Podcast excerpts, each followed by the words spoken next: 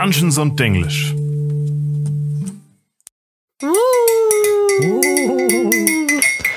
Wozu der Lärm? Was steht dem Herrn zu Diensten? Das also war des Pudels Kern. Ein fahrender Skolast, der Kasus macht mich lachen. Ich salutiere den gelehrten Herrn. Ihr habt mich weidlich schwitzen machen. Wie nennst du dich? Die Frage scheint mir klein für einen, der das Wort so sehr verachtet, der weit entfernt von allem Schein nur in der Wesen Tiefe trachtet. Bei euch, ihr Herren, kann man das Wesen gewöhnlich aus dem Namen lesen, wo es sich allzu deutlich weist, wenn man euch Fliegengott Verderber Lügner heißt. Nun gut, wer bist du denn? Ein Teil von jener Kraft, die stets das Böse will und stets das Gute schafft. Was ist mit diesem Rätselwort gemeint? Ich bin der Geist, der stets verneint. Und das mit Recht, denn alles, was entsteht, ist wert, dass es zugrunde geht. Drum besser wär's, dass nichts entstünde. So ist denn alles, was ihr Sünde, Zerstörung, kurz das Böse nennt, mein eigentliches Element. Ich kann es gerade nicht glauben, dass ich mich dazu habe breitschlagen lassen. Ich glaube, wir haben genau diese Fauststelle schon mal zitiert. 100 Prozent in der neuen Höllenfolge oder so. Das kann schon sein, aber doppelt hält besser. ich meine, Faust ist halt schon sehr gut. Vor allem, das Spannende ist, eigentlich könnte man hier richtig weiterlesen, weil da, da, da kommt es jetzt dann zu dem Punkt, wo Mephisto so ein bisschen erklärt, was er, was er will in der Welt. Und der Faust sagt dann, oh, du kannst ja im Großen nichts ausrichten, deswegen fängst du im Kleinen an. Und im Endeffekt ist es bei den Teufeln in D&D nämlich gar nicht anders, denn um die geht's heute. Wir reden über Teufel selber. Das ist quasi eine der Folgen, bei denen Aaron bestimmt schon hundertmal gesagt hat. Die kriegen doch mal eine eigene Folge. Und jetzt ist es soweit, genau. Wir haben Teufel natürlich schon zigmal angeschnitten, also nicht zuletzt in der neuen Höllenfolge, wo wir über Bator, die Heimat der Teufel, geredet haben. Aber es gibt so viel über sie selber zu sagen, dass es schade wäre, wenn wir keine eigene Folge über sie mehr machen würden. Bevor wir beginnen, möchte ich mich noch kurz bedanken. Ich hatte ja letzte Woche Geburtstag und mir haben mega viele gratuliert und ich habe mich da extrem drüber gefreut. Vielen Dank. Bin ich wieder ein Jahr älter geworden. Gerne wieder, Marie. Ein Jahr näher an irgendwann mal einer Milf.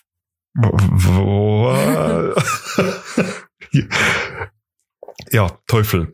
Teufel sind eine rechtschaffen böse Rasse von Fiends beziehungsweise Unholden heißen sie in der deutschen Fassung, die die neuen Höllen von Bator bewohnen beziehungsweise zumindest von dort stammen. Sie entsprechen unserem typischen Bild von existenziell bösen, egoistischen Ungeheuern mit magischen Fähigkeiten, die morden, töten und verletzen, wo sie nur die Möglichkeit dazu haben, uns dann auch noch genießen. Trotzdem unterscheiden sie sich in ein paar sehr, sehr spezifischen Punkten von anderen Ungeheuern und Monstern. Zum Beispiel sind sie im Gegensatz zu den Dämonen intelligent, meistens sogar sehr intelligent und sie sind motiviert und noch obendrein und vielleicht am wichtigsten, sie sind organisiert. Und die Organisierung und diese Intelligenz, das ist eigentlich der Teil, der die Teufel ausmacht. Und sehr viele ihrer anderen Merkmale lassen sich eigentlich von diesen Punkten ableiten. Zum Beispiel folgen sie in der Regel einem ganz, ganz exakten Code. Sie legen sehr viel Wert auf Präzision, auf das Einhalten von Plänen. Im Monster Manual werden sie als die Verkörperung von Tyrannei beschrieben, die alle Teil einer einzigen komplexen Teufelshierarchie sind. Und diese Hierarchie, die zieht sich durch die neuen Höllen von Bator und durch das Einflussgebiet der Höllen. Und das Einflussgebiet der neuen Höllen ist im Endeffekt das komplette Multiversum, mit Ausnahme von ein paar Orten, wo die Finger der Teufel noch nicht hinreichen. Und an der Spitze dieser Hierarchie steht genau einer, nämlich der Erzteufel Asmodeus.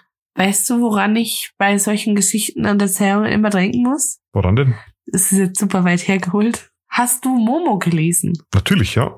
Die Teufel erinnern mich immer ein bisschen an die grauen Männer, die die Zeit klauen. Die und grauen Herren heißen sie. Grauen Herren, genau. Die die Zeit klauen und den Menschen ähm, mit Verträgen und so das Leben unglücklich machen. Ich kann mich nicht mal so, so genau daran erinnern, aber ich glaube, über die grauen Herren haben wir tatsächlich nie so wirklich viel erfahren. Das war eigentlich das, was sie so spannend gemacht hat. Über die Teufel wissen wir inzwischen schon einiges, weil sie halt seit vielen Editionen dabei sind.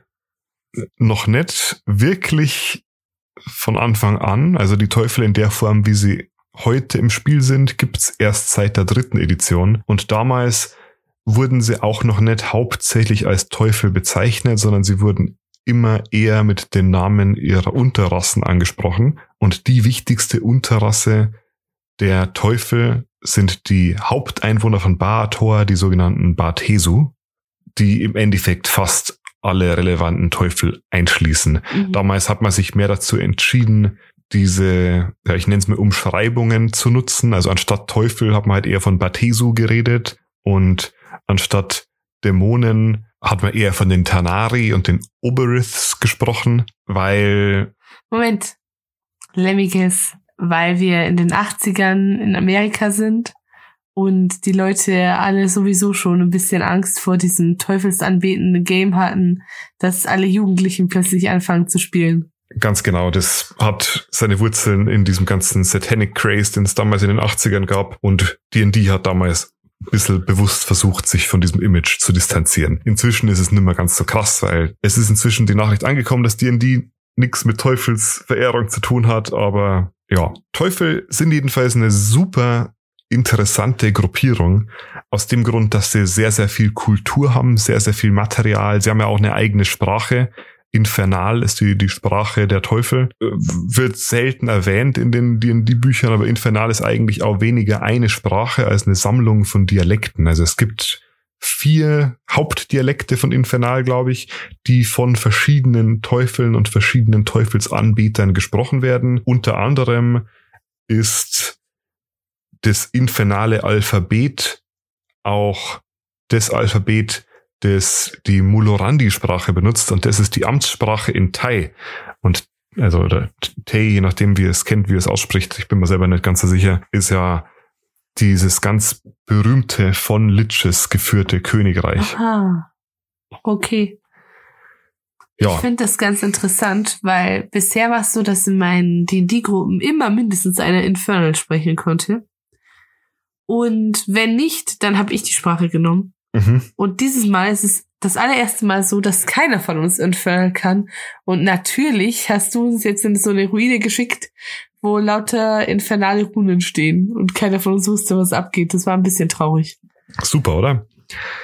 Ich finde es ganz spannend. Also Infernal zählt definitiv zu den exotischen Sprachen. Das heißt, man kann nicht davon ausgehen, dass alle Leute Infernal können aber es ist trotzdem eine Sprache, die besonders gerne gelehrt und gelernt wird, insbesondere von Klerikern, die halt mit Teufelsaustreibungen etc. viel zu tun haben. Natürlich auch von Tieflingen, da liegt es ein bisschen in der Familie, oder von Teufelsanbetern, von denen es nicht besonders wenige gibt. Gut, aber kommen wir mal zurück zu den Teufeln selber. Vielleicht reden wir als erstes mal ein bisschen über die Biologie und die Herkunft und das Leben von Teufeln. Und da sollten wir mal anfangen mit der Geburt beziehungsweise der Entstehung der Teufel. Im Endeffekt, Teufel kommen im Großen und Ganzen auf eine von vier Arten zur Welt. Die meisten von ihnen waren irgendwann mal sterbliche Seelen, die nach ihrem Tod in Lemuren, die unterste Schicht der Teufel, verwandelt wurden. Wenn du rechtschaffen böse bist und stirbst, dann ist das Standardziel, auf das sich deine Seele hinbewegt, Bator, die neuen Höllen. Das ist im Multiversum einfach so geregelt. Manchmal haben andere Gottheiten, je nachdem, was du in deinem Leben so getan hast, noch einen Anspruch auf deine Seele, aber im Großen und Ganzen heißt es rechtschaffen böse, du gehst in die Hölle. Möglichkeit Nummer zwei ist, von Baator selbst aus der Essenz der neuen Höllen geboren zu werden. Manchmal passiert es einfach als Mechanismus der neuen Höllen, um das kosmische Gleichgewicht einzuhalten. Zum Beispiel, wenn im Blutkrieg gerade in der Schlacht zu viele Teufelsseelen unwiederbringlich zerstört werden auf einen Schlag. Dann greift Bahator selber ein und erschafft einfach Teufel aus dem Nichts. Wild. Die dritte Möglichkeit ist, tatsächlich mit teuflischer Abstammung geboren zu werden. Und damit du jetzt wirklich selber als Teufel giltst, reicht's in der Regel nicht, wenn irgendwo vor 66 Generationen mal ein Teufel dabei war, wie bei einem Tiefling oder so, weil sonst wirst du halt ein Tiefling und kein Teufel. Nicht mal, wenn irgendwie eins deiner Elternteile ein Teufel ist, weil dann wirst du zu einem Cambion, einem Halbteufel. Oder zumindest zu irgendeiner Form von Halbunhold. Das heißt, es sind fast immer zwei vollwertige Teufel als Eltern nötig, damit die Nachkommen auch selber zu Teufeln werden. Und da liegt der Knackpunkt, denn weibliche Teufel sind fast ausnahmslos unfruchtbar. Das heißt, es kommt ganz, ganz selten vor, dass du natürlich geborene Teufel hast. Es gibt so ein paar Ausnahmen, zum Beispiel mächtige, einzigartige Teufel, da fallen die meisten Erzteufel drunter. Und die Erenes, die vierte Möglichkeit, wie man zum Teufel wird, nämlich gefallene Engel können zu Teufeln mhm. werden. Und die wiederum können auch nach ihrem Fall noch Kinder bekommen, wenn sie denn wollen.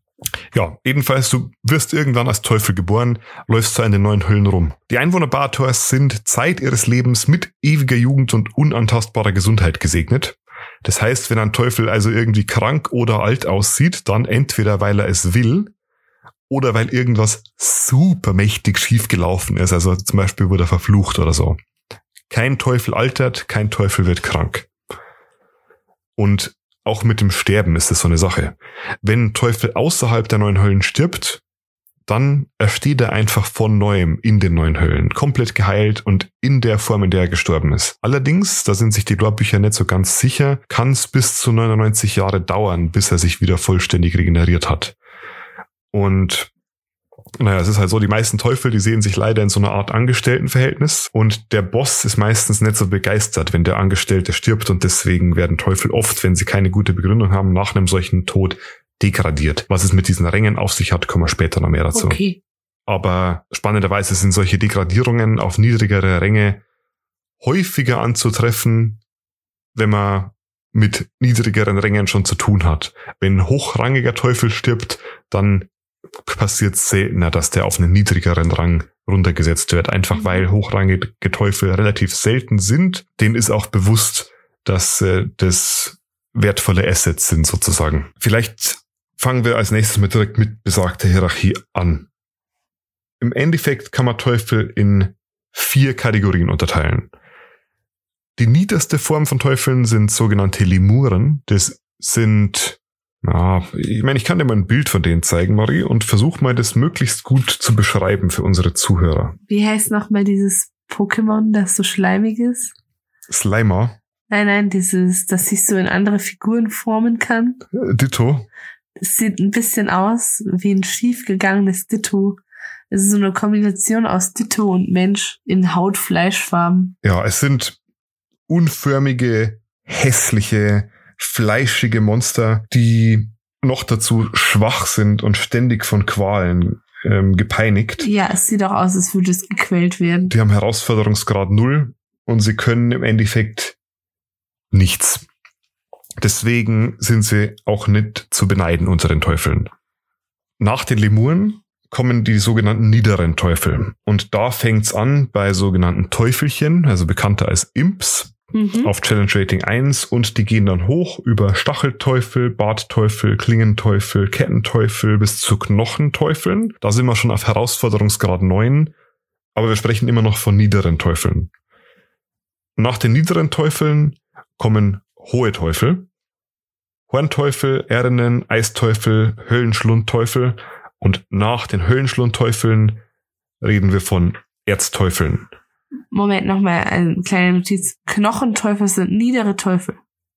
Knochenteufel sind niedere Teufel. Knochenteufel sind, ich erinnere mich, dass wir eine Abenteurergruppe mit fünf Leuten Level 9 Probleme hatte, den Knochenteufel zu besiegen. Ja, Knochenteufel sind stark und auch die schwachen Teufel sind definitiv ernstzunehmende Gegner. Auch, auch die auf noch niedrigeren äh, Herausforderungsgraden. Einfach weil sie intelligente Gegner sind. Und ein intelligenter Gegner ist meistens schwerer zu besiegen als ein nicht intelligenter Gegner desselben Herausforderungsgrads, wenn euer Dungeon Master das Ganze korrekt spielt. Sind Lemuren denn noch intelligent oder sind die auch einfach dumm? Lemuren haben effektiv keine Intelligenz mehr. Die sind triebgesteuert und sie haben vielleicht noch Sinne und können Sachen um sich herum wahrnehmen, aber sie sind nicht mehr wirklich zur eigenen Gedankenprozessen fähig. Okay, jetzt sagen wir mal, ich bin ein Teufel. Ja. Wie sind denn so meine Aufstiegschancen? Deine Aufstiegschancen sind sehr gut. Und da kommen wir zu dem ganzen Punkt. Also wir haben ja schon gesagt, es gibt diese Hierarchien und Teufel arbeiten für andere Teufel und die sind wieder anderen Teufeln unterstellt. Und jetzt kann man sich fragen, wenn die alle so böse sind und so intelligent und immer so auf ähm, hintergehen und einander ausstechen aus sind, warum arbeiten die überhaupt füreinander und warum funktioniert diese Hierarchie? Aus dem Grund, dass sie wissen, dass Loyalität belohnt wird. Wenn du als Teufel deinen Job gut machst, dann kannst du davon ausgehen, dass sich das früher oder später auszahlt. Mhm. Und auch diese Beförderungen, die funktionieren nach einem ganz bestimmten System. Lemuren und niedere Teufel haben quasi nichts zu sagen, aber hohe Teufel und höher können Lemuren zu niederen Teufeln befördern. Niedere Teufel können von Erzteufeln zum hohen Teufel befördert werden und ein hoher Teufel kann nur von Asmodeus selber zum Erzteufel behoben werden. Ah. Genau. Und Asmodeus selber, der hält natürlich immer die Augen offen und er bestimmt dann auch immer die ehrgeizigsten und einzigartigsten unter den Erzteufeln als die Herrscher der einzelnen neuen Höllenschichten. Wie viele Erzteufel gibt's denn so circa? Gibt's denn eine Zahl? Also es gibt eine konkrete Zahl, ja. Die, die Teufel sind alle begrenzt.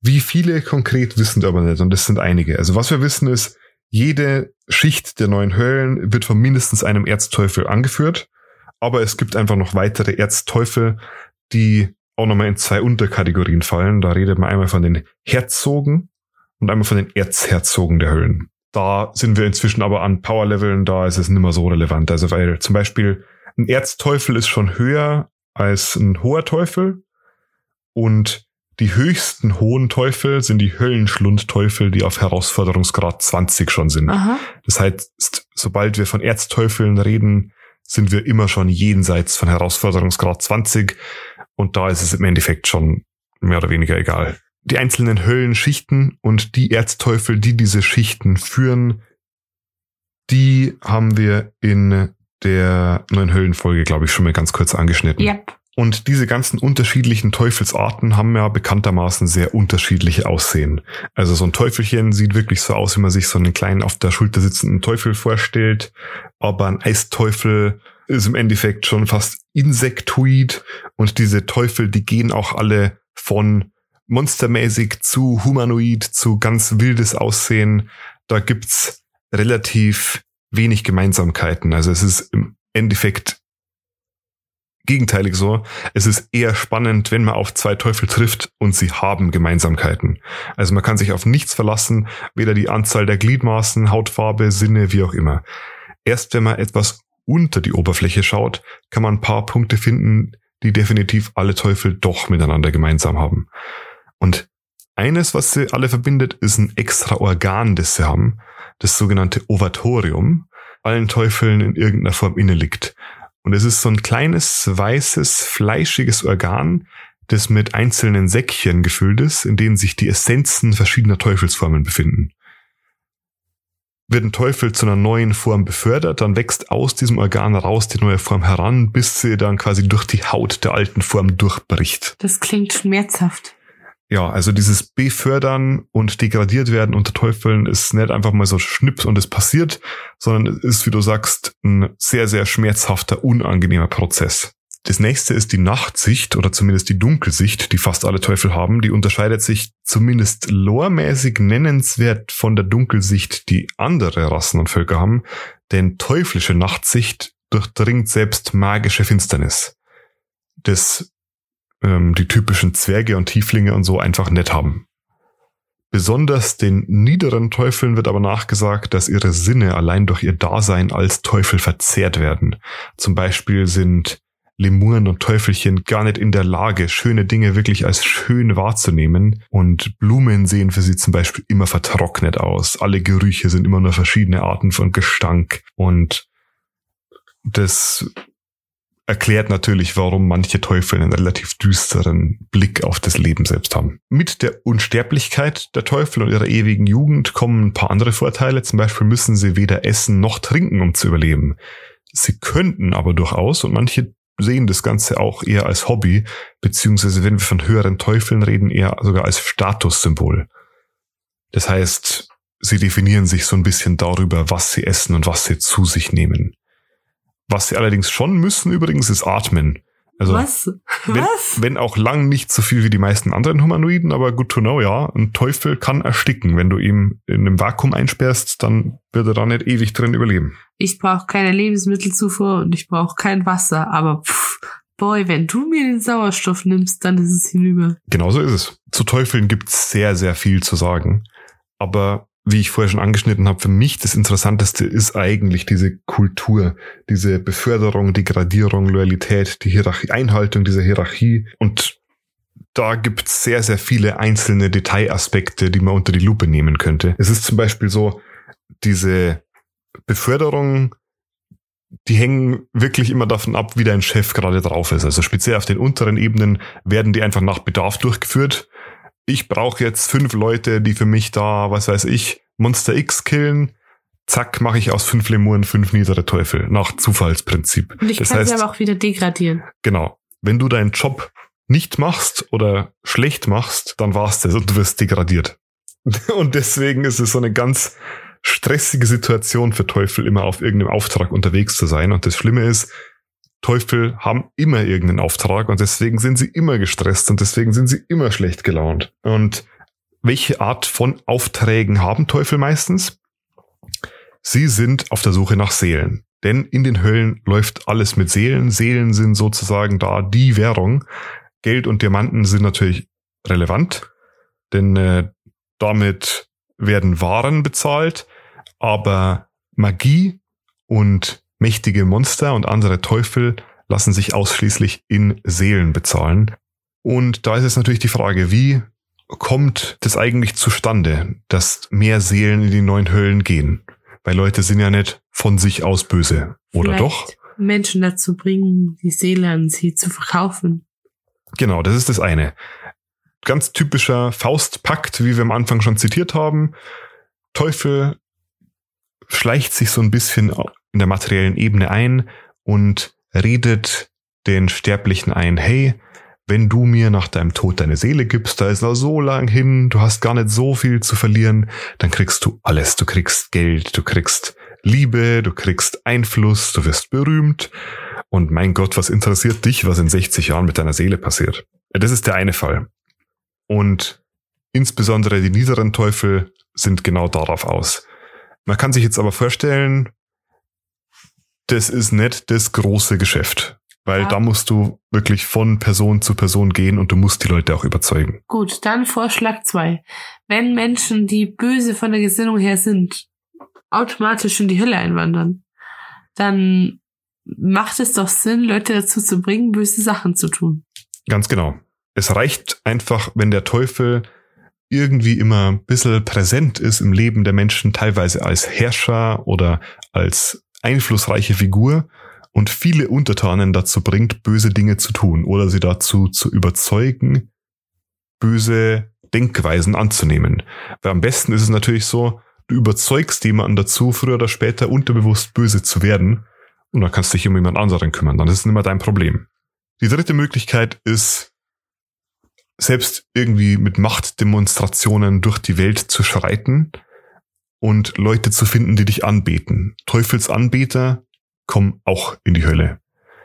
Und natürlich auch manchmal gegen Gegenleistungen. Also es gibt durchaus Kulte, die sagen, wir beten dich an, damit wir, wenn wir dann in die Hölle kommen, nicht als Lemuren starten, sondern vielleicht eher gleich als bestimmte niedere Teufel mit mehr Macht.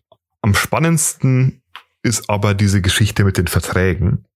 Denn Teufel schließen nicht nur Verträge mit Sterblichen, sondern Asmodeus hat auch einen Vertrag geschlossen mit Kelemvor, dem Herr der Toten, dem Richter der Verdammten, einer der, ja, ich nenne es mal, relevanteren, höheren Gottheiten in D&D.